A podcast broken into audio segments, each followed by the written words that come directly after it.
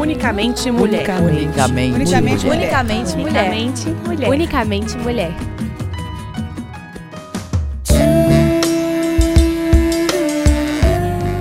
Olá, ouvintes! Meu nome é Marina Morégola. Sejam muito bem-vindas e bem-vindos ao Unicamente Mulher, o programa que indica livros escritos por mulheres e sobre mulheres. Hoje vamos falar do livro Outros Jeitos de Usar a Boca, que reúne poesias da indiana Rupi Kaur, publicado este ano no Brasil pela editora Planeta. Vamos começar com um dos poemas do livro. Quero pedir desculpas a todas as mulheres que descrevi como bonitas, antes de dizer inteligentes ou corajosas. Fico triste por ter falado como se algo tão simples como aquilo que nasceu com você fosse seu maior orgulho, quando seu espírito já despedaçou montanhas. De agora em diante, vou dizer coisas como você é forte ou você é incrível. Não porque eu não te ache bonita, mas porque você é muito mais do que isso. In my years to come, I'm still gonna be here.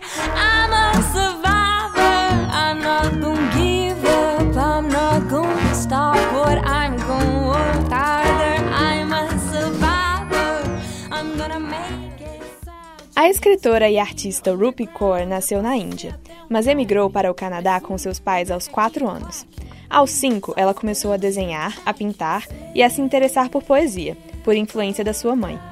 Hoje, a autora de Outros Jeitos de Usar a Boca tem 24 anos. Kaur começou a divulgar suas poesias nas redes sociais em 2013. A feminilidade, o machismo, o empoderamento e o amor são os principais temas de sua obra, que conquistou os usuários do Tumblr e do Instagram. Você com certeza já viu por aí nas redes um dos poemas da Rupi, provavelmente sem saber que era dela.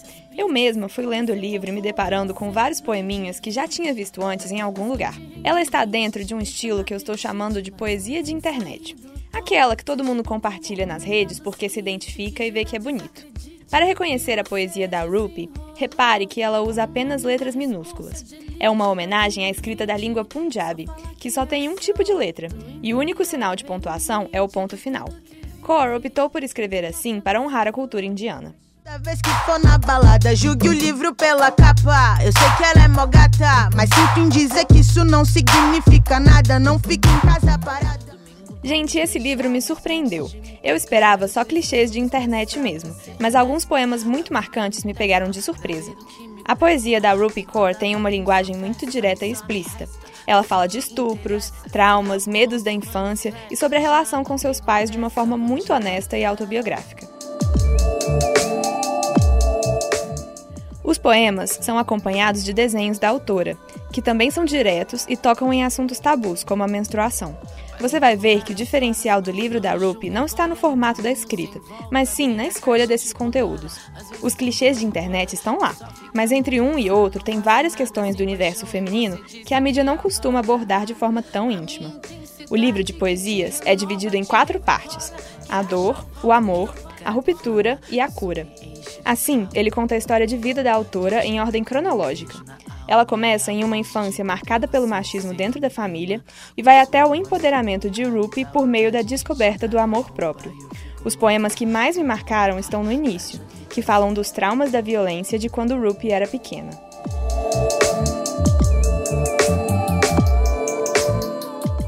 Dá para perceber que o amor é um tema importante para todas as partes do livro, seja o amor maternal, romântico ou o amor próprio. Os poemas explicam as mais diversas consequências que esses amores trouxeram para a vida da autora.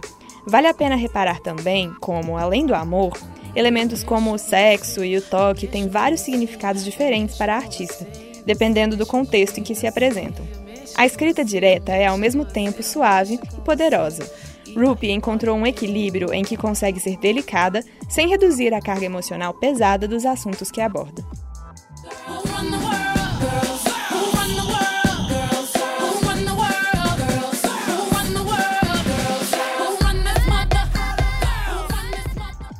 O livro Outros Jeitos de Usar a Boca tem o poder de passar uma mensagem positiva para as mulheres leitoras.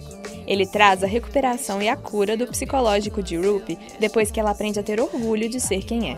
Quando a gente lê, pode acompanhar os pensamentos mais íntimos da autora, desde os mais conturbados até quando ela aprende a valorizar suas origens, seus traços que fogem do padrão de beleza da mídia e as mulheres fortes que a inspiram.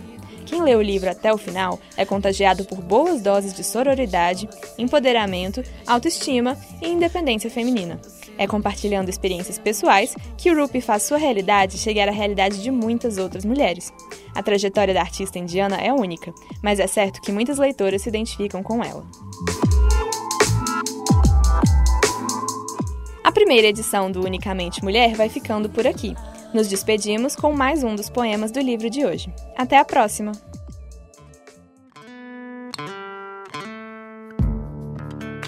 Gosto de ver como as estrias das minhas coxas são humanas e como somos tão macias, porém ásperas e selvagens quando precisamos.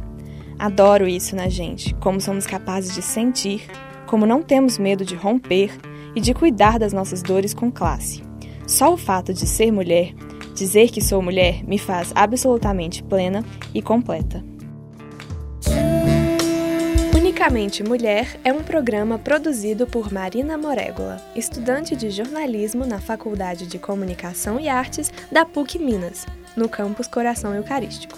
Esse trabalho é uma produção para a Rádio Online, com supervisão da professora Yara Franco e técnica do Laboratório de Áudio. Belo Horizonte, setembro de 2017. Unicamente mulher. Unicamente, Unicamente mulher. mulher. Unicamente mulher. Unicamente mulher. Unicamente mulher.